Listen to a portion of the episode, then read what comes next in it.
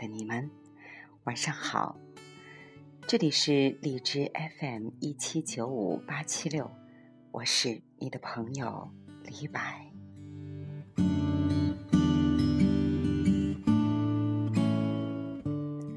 非常非常的开心，在我做电台的这几个月的时间里，你们那么的关注我，在电台、微信、微博。私信留言鼓励我，谢谢你们。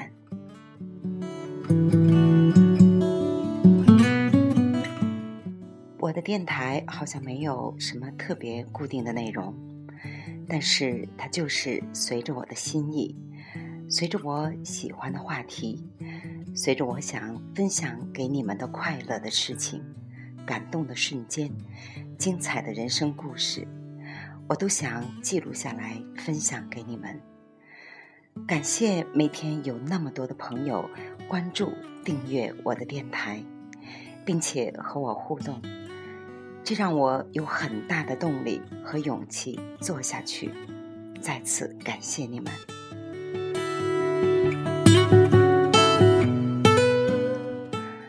那么今天我想分享给大家的内容，是我今天。感觉特别特别兴奋的事情，我前段时间拿到了两本书，是王东岳老先生的《物演通论》和《知鱼之乐》。这是王东岳老先生花了几十年的心血的著作，几十年的心血啊！人的一生有几个几十年呢？拿到手里沉甸甸的。翻开两部作品的序，先看了一下，我抑制不住的那种喜悦的心情，就像获得了宝藏一样。其实，这一个月我都在学习混沌研习社创始人李善友教授的课程。说起李善友，大家也许都不陌生，他是原来酷六的 CEO，是一个谱写传奇的人。而他是王东岳老先生的高徒，这种关系一缕，您是不是也对后面的内容有所期待了呢？也许这些内容真的就像王东岳老先生说的，是那么的无用，但它明明打开了我内心快乐的源泉。我希望有更多的人能够潜下心来阅读这本书，以回馈一个用毕生精力写出来的，我认为可以用著作来做它的标签。那么，在分享这个开篇之前，我想先给大家放一首音乐。如果您能通过这首歌的内容感受到自由奔放的灵魂，那么。您一定能沉浸在后面的内容里。先带来许巍的《空谷幽兰》。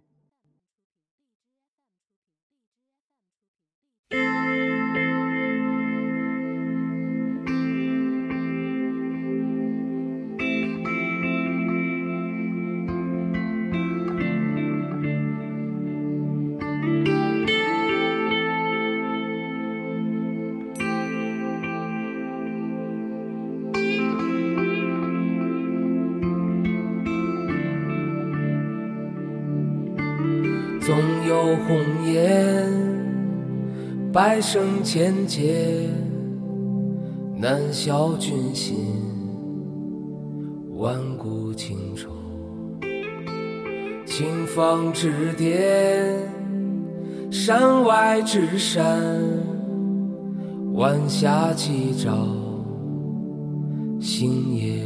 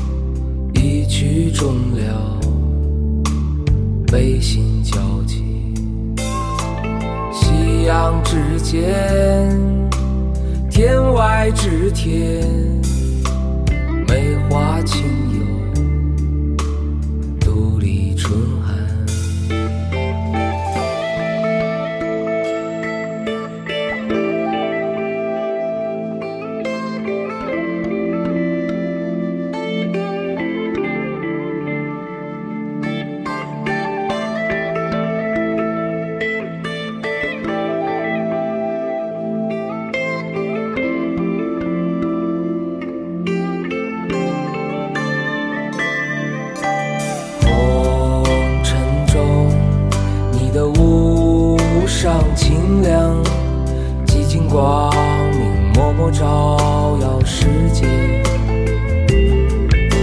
心如风，如君一骑绝尘，空谷绝响，至今谁在倾听？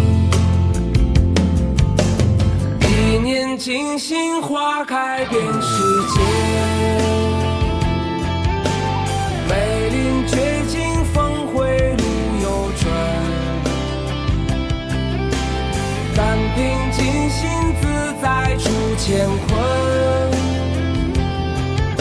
似如梦初醒，归途在眼前。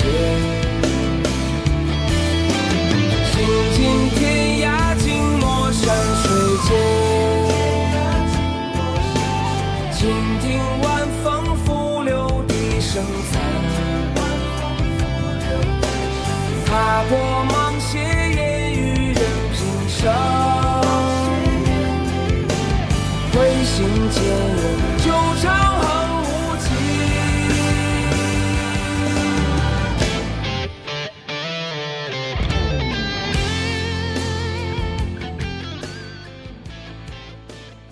感谢您听到了这里。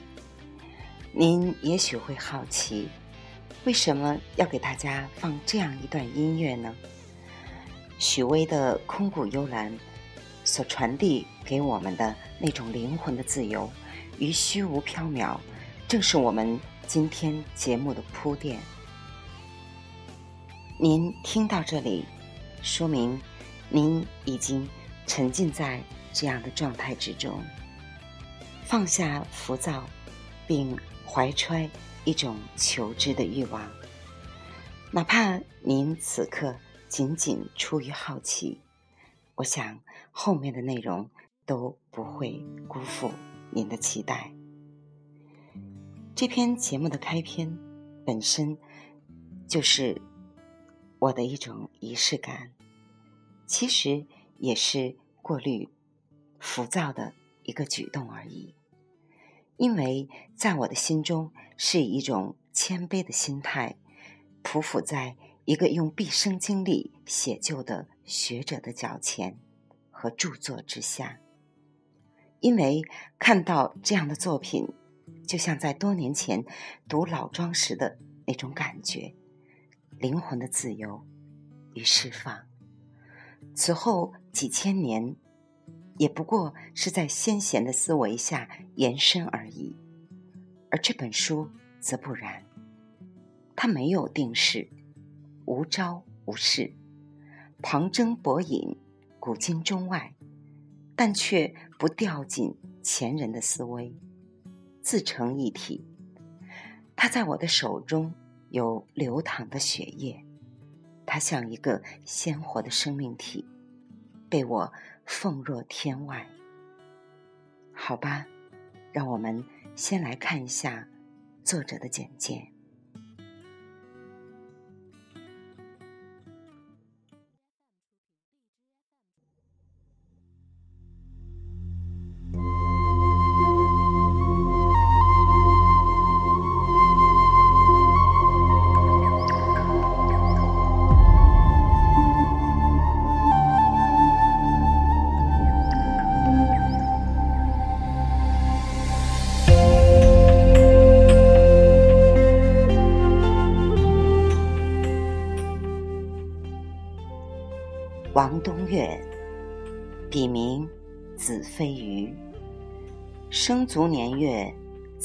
可考，此人虚无如老子，飘逸若庄周，身心孤悬，浪迹魂梦，仰观天道，俯察尘寰。虽系医学硕士及生物学技师，却无固定职业。身兼某大学哲学系客座教授，却无正式职称。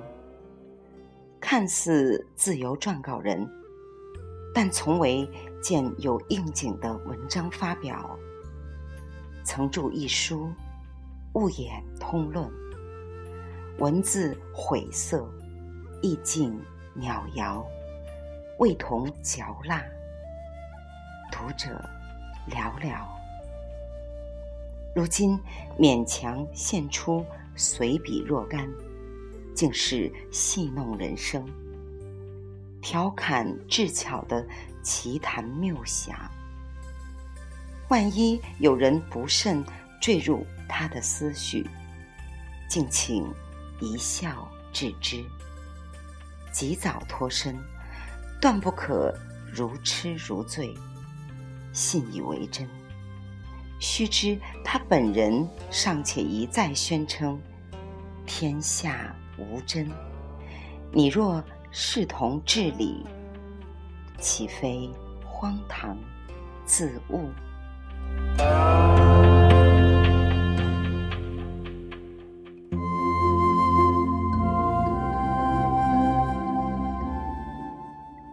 好吧，我心甘情愿。做您的伴读书童，一起遨游知鱼之乐。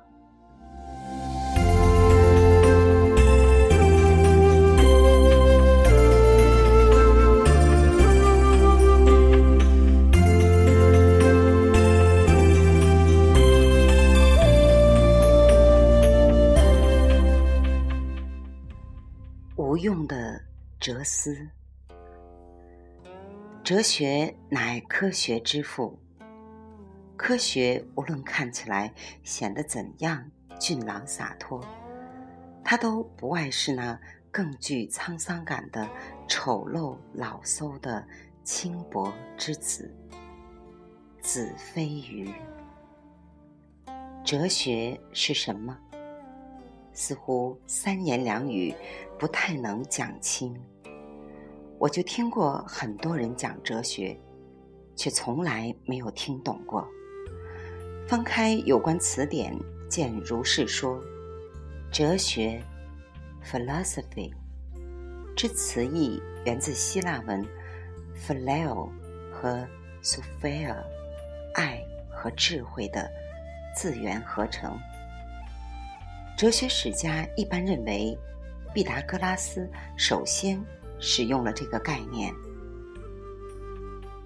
十九世纪，有日本人依据中国古文献中的“哲”，智也，而将其译为哲学，意即智慧之学。云云，看罢越发糊涂的紧。于是自忖，大约我属于不爱智慧的笨拙。后来渐渐的醒悟过来，方知在中国，吃哲学饭的教书先生，自己尚且昏昏然，听哲学课的昭昭学子，焉能不被哲学吃了？因而觉得有必要换一个讲法，试试看。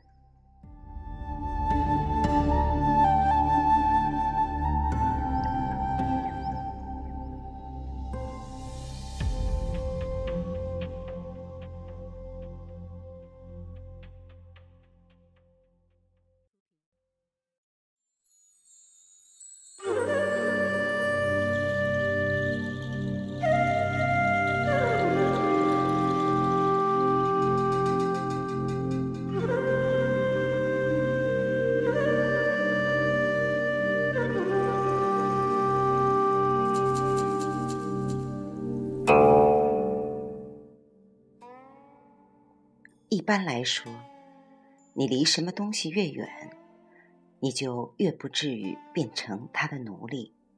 这话有一定道理，但全然不懂某样学问，却反过来能当那学问的主子，这种情形应该不多见。然而，中国人跟哲学的关系似乎偏偏就是这样一种局面。据说近年来洋人来华。发现我国有太多的人能大谈哲学，很是诧异。因为即使在盛产哲思的西方，哲学也要算是一门比较深奥的学问。一般大概没有多少人敢在这方面随便卖弄的。更重要的原因，恐怕还在于哲学本来是毫无用场的东西。故而平日里也没有什么机会提得起它，但在我们这块沃土上，哲学跟萝卜白菜一样遍地开花，无处不在，其政治用途尤为广泛，这倒让人怀疑中国人所谓的哲学，到底是不是哲学呢？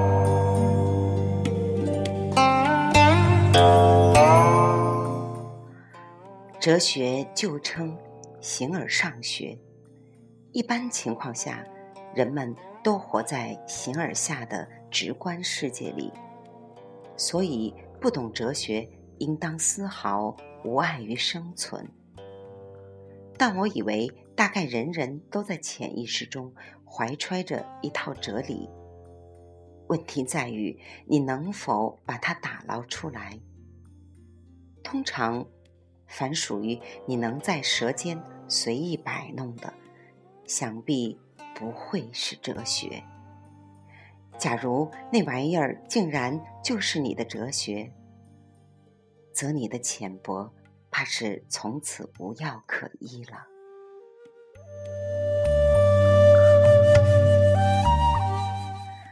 因为，即便说的通俗一些，哲学对于人的精神。至少也相当于电脑里的操作系统。没有这个操作系统，固然一切应用软件都无从运行。但真正能把这套基础操作系统调出来加以审视的，似乎并不是玩电脑的人都能做到。想想看，如果你不是一个编程老手，你却能轻而易举地翻腾你的操作系统，那你的电脑系统里到底装了些什么乱七八糟的东西？大概很有必要仔细检讨一下了吧。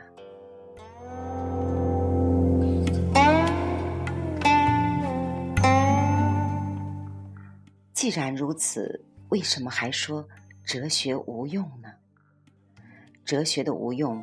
就在于它实际上比那个操作系统潜藏的还要深，或者说，它距离精神上或意识上的应用层面更为虚渺遥远。它因此在精神底层奠定了一个深厚而坚实的基础。这就好比基础科学与应用科学，它们相距的。越远，那基础科学就显得越没有用处。尽管越没有用处的基础科学，最终对应科学具有越大的奠基作用和指导力度。譬如，爱因斯坦的相对论，开创了整个二十世纪以来的科学新时代。但起初，连他本人也不相信。这套理论可以作为量子力学与核物理应用的基础。他甚至公然反对量子力学，而且直到英国著名科学家爱丁顿首次为时空引力场弯曲做出观察证明之后，爱丁顿仍说：“全世界能够真正理解爱因斯坦的仅有两个半人，而他自己只算其中的半个人。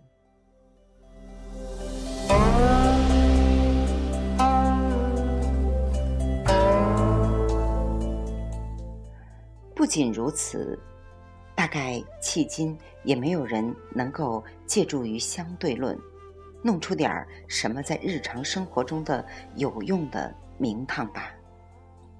相反，倘若某种作为基础理论的学说，居然当下就能到处派上用场，则你千万要小心，由于它的短视可能造成的遗害。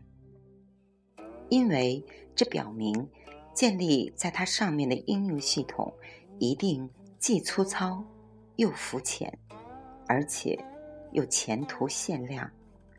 俨如在未经夯实的地基上盖楼，那楼房盖到哪一层，可能突然就会坍塌下来，恐怕真是一件特别值得警惕的事情。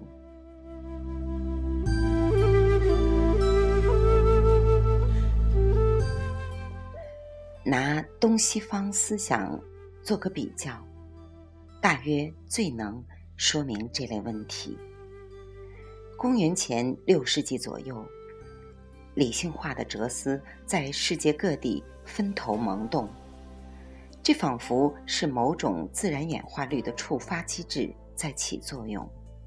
但一开始，他们各自的起点和深度就大相径庭。从而导致不同的文明类型最终显示出截然不同的分化内能和发展前景。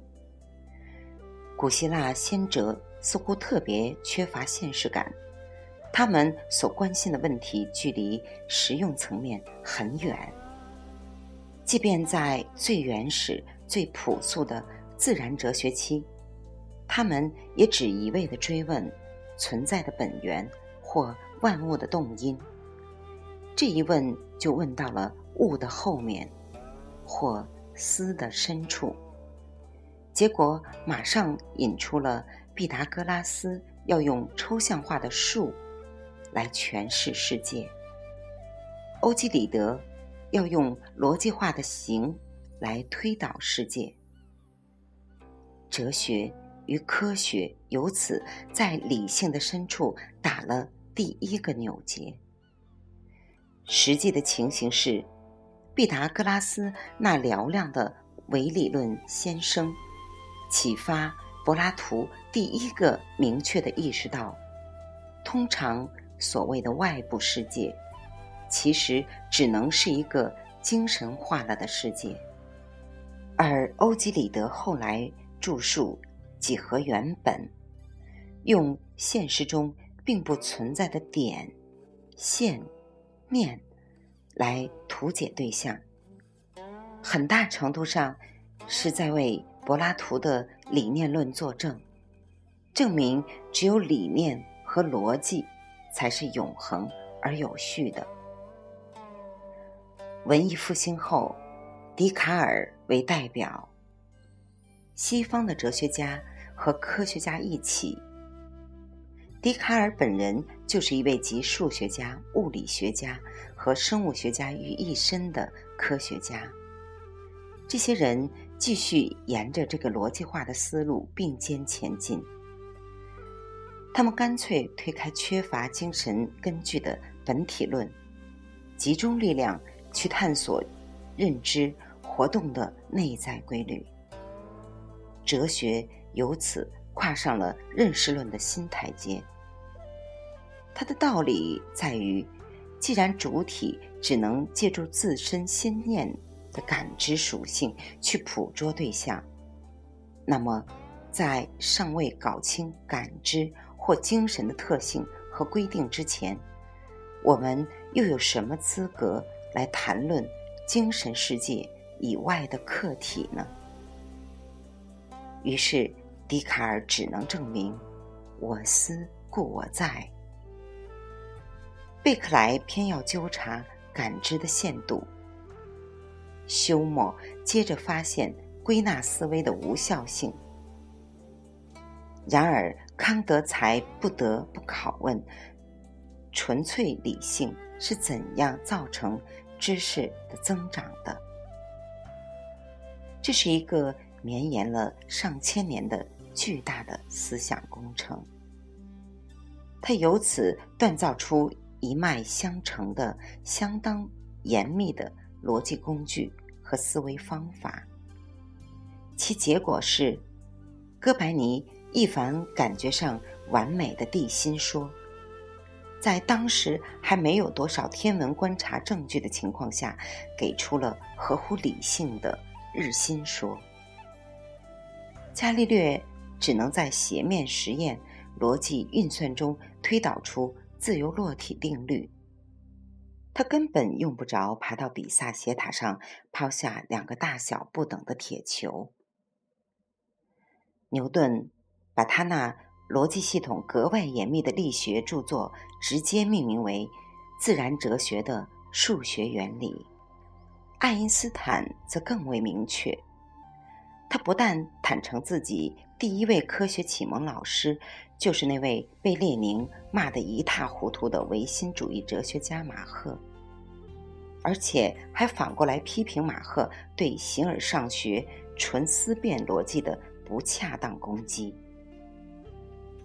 耐人寻味的是，中国很早也早已完成了数学上的毕达哥拉斯的定理，即勾股定理。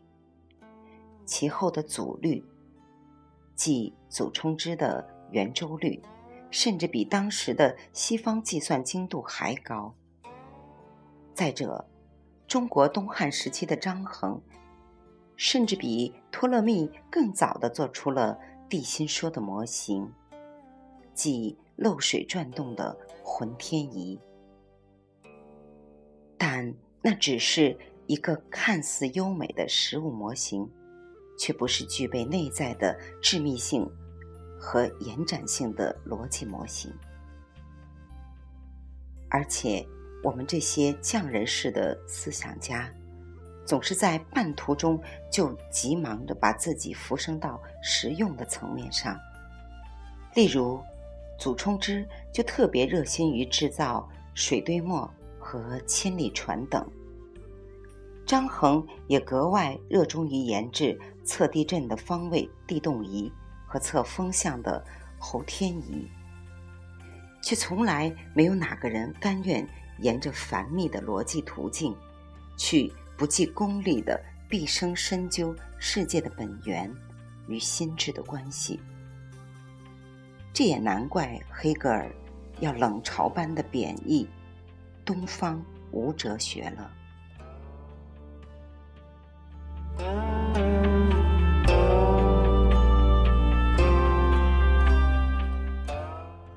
不过，严格的来说，黑格尔的见解并不正确。因为中国先秦时代的诸子百家恰恰全都是哲学家，须知正是他们的思想奠定了中国文化的基础操作系统。也就是说，他们全都起到了哲学家的精神铺垫作用和逻辑打造功能。只可惜，他们太现实了。他们太注重鼻子跟前的社会忧患和人文关怀了，所以他们的思路是当下急用的，他们的逻辑是微言大义的。你看，孔老夫子整天忙着游说列国，相比之下，亚里士多德却急于摆脱马其顿王室的帝师苦差。墨子操心如何用非攻和兼爱来平息战争，而与此同时，苏格拉底倒一点儿也不认为他奋勇参加雅典娜城邦保卫战与他的哲学有什么要紧的关系。这边公孙龙悠然游戏白马非马，那边欧几里得潜心编纂几何十三卷。唯独老子逍遥世外，似乎大有追问天地之道的雄心，可他又太深刻、太虚无，或者也可以说是太慵懒了，以至于若非函谷关的关长挡驾，他恐怕毕其一生也不肯留下一个字给后世。而且，如果仔细阅读他的《道德经》，你会发现他的事故一点儿也不逊于其他诸子。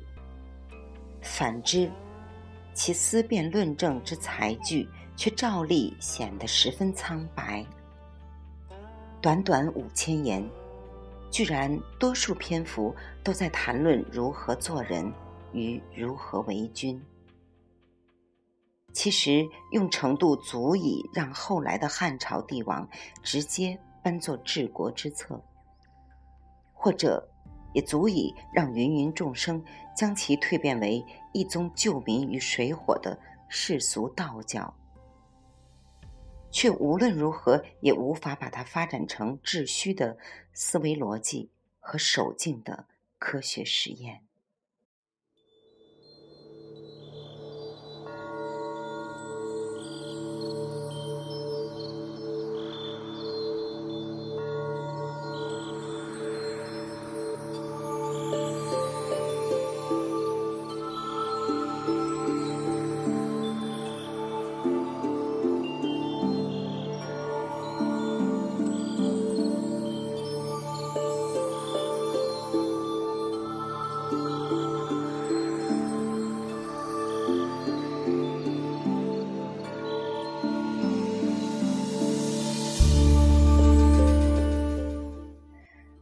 其然，实用的哲学很快就会给人带来实用的效应。政治上，我们古老的社会制度是最完善、最稳固的。折腾了两千余年，你也休想彻底拆解它那千丝万缕的人质纽带和深入灵魂的专制架构。以至于一门心思信奉辩证思维的马克思，都只好无奈地将这个东方怪物称为停滞社会。经济上，早在唐、宋、元、明的中古时代，尤其是清朝初年的所谓康乾盛世时期，我国的国民生产总值曾经占到全球的。总产值的三分之一左右，远远高于现在美国经济独占鳌头的世界地位，约为百分之二十一。但从这里却根本不可能衍生出别具一格的现代商品经济形态。技术上，我们更是占尽了逻辑省略的便宜。指南针是基于天然磁体倾向地球磁极的偶然发现，火药是炼丹术士将各类杂物随机配伍弄成的意外事故，造纸和活字印刷更是民间生产实践活动的产物，丝毫不必进行任何繁琐细密的逻辑运筹，即是说。我们的四大发明无一不是既切近又实用的东西，绝不会有哪个傻瓜去钻研远在天边的日心学理，或一无用途的自由落体。到头来，我们只好扮演罗德岛上的舞蹈家，夸说自己过去跳舞如何精彩，只是现在。底气不足，衰态毕现。无论怎样努力挣扎，也站不直，跳不高了。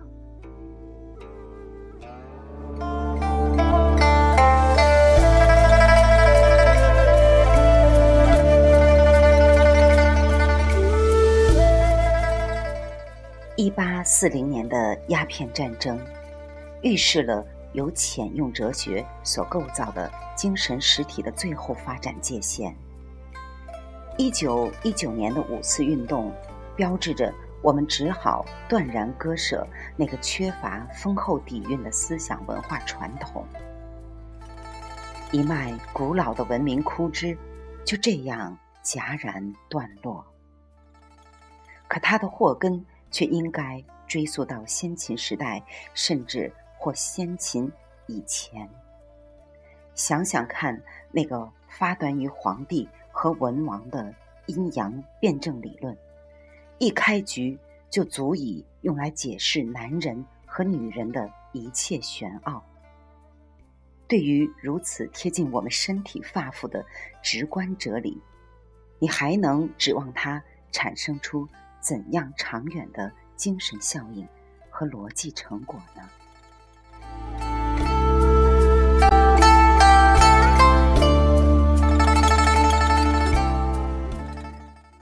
哲学原是极深沉的务虚，只有精于务虚的民族，才有望找准。务实的方向。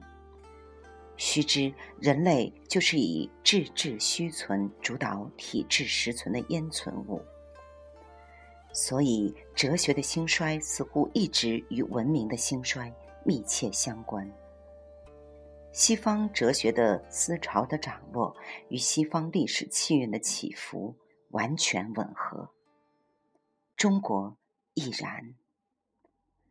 只是由于中国自古缺乏多项求索的宽松氛围和深向发掘的逻辑功力，因而也就缺乏广博缜密的哲思体系，文明的张力到底弱一些。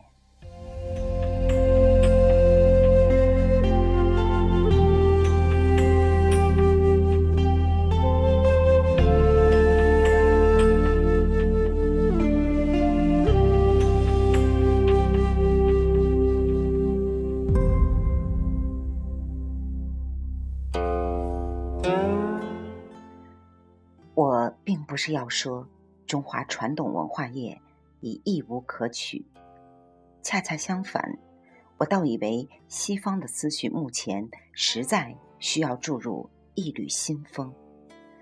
但关键在于，我们必须澄清它的合理嫁接点究竟在哪里。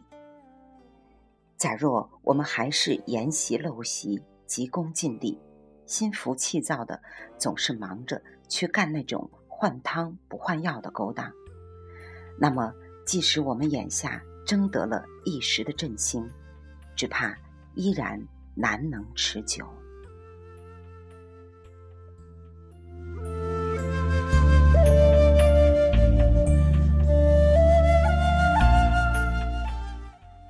鸦片战争以后，最先叫系统介绍进来的西方思想，竟是赫胥黎。和斯宾塞所宣扬的社会达尔文主义，或者应该说，是严复艺术的天演论，把上列二位的观点有意曲解成这种形象，既以激发我们这个老大昏聩的民族的危亡感。一望而知，那又是一颗迫切挪用的急救章。五四运动前后。弃旧迎新的新文化烽火，首先由胡适的一封信点燃。可他最终给我们引进的却是杜威的实用主义哲学。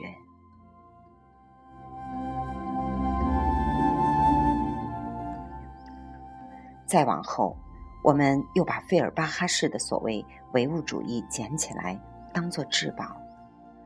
还发誓要不遗余力地批判一切被冠以唯心主义的帽子的思辨学说。殊不知，自笛卡尔之后，大多数唯物论者早已沦为哲学外行。他们甚至都搞不明白那些思想大师们究竟在探寻什么问题。说来寒心，难道我们真就荒唐到如此程度？居然敢相信那些呕心沥血的唯心大哲，全都瞎了眼睛，硬是瞅不着身外的存在吗？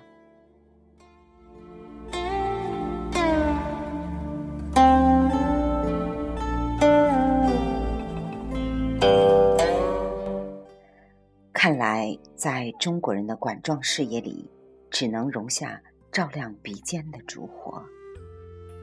哪怕远方的太阳正在灼烧我们的胸膛，也还是一样的视而不见。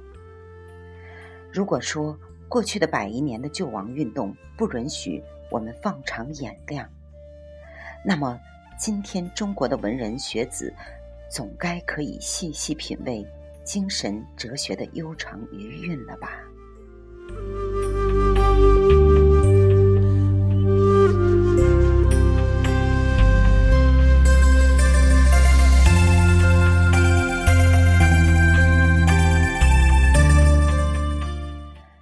纵观人类思想史，真正在哲学上有所建树的人，大都是当时的博物学家或自然科学家。反过来看，在自然科学上做出重大贡献的人，通常也相当谙熟真正的哲学。这是两条腿撑着一架躯干的格局，弄成瘸子，总不便于走得长远。因此，切不要以为仅仅学好了数理化，就必然可以把握未来科学的方向；也不要以为单凭追逐时兴的思潮，就一定能够跳到时代的前头。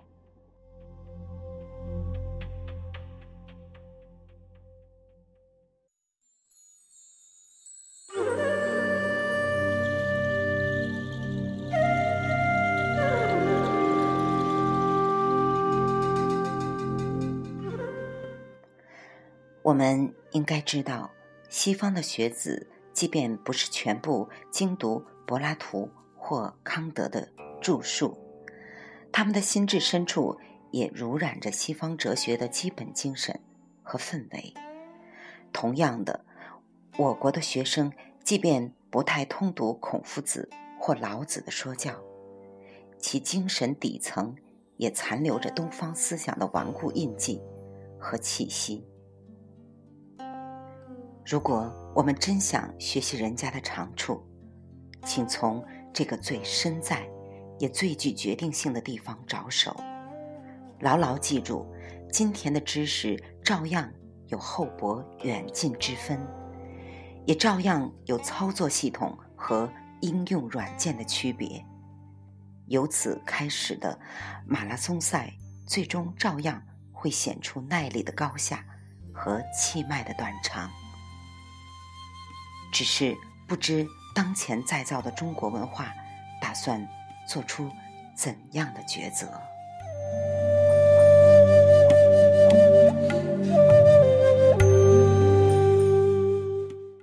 林默让我借用罗素的说法，对哲学本身做一个最简要的介绍。人类迄今经历了神学、哲学、科学。三大思想阶段，哲学因而成为神学和科学之间的逻辑中介过渡载体。它与神学的共通之点在于，二者都倾向于追究世界的终极原因，并表现出对人类自身的终极关怀。不同之处是，神学所使用的思想方法。乃是信仰，哲学所使用的思想工具乃是理性。由此不难推断，它与科学的共通之点在于，二者都是借助于理性方式来探讨问题的学术。但研究目标上的不同也显而易见，科学更关心具体对象的钻研。哲学却保持着它的终极关切形态。如果说对具体问题的研究不能导出我们对自身处境的整体认知，或者如果说人类的思维进程倾向于越来越分化、细致和狭隘，也即倾向于越来越迫切、实用和轻浮，那么。站在统一整合的哲学立场上，来俯瞰世界和人类的总体状态和终极关系，难道不是一个十分有趣、大视野或者十分高远的大境界吗？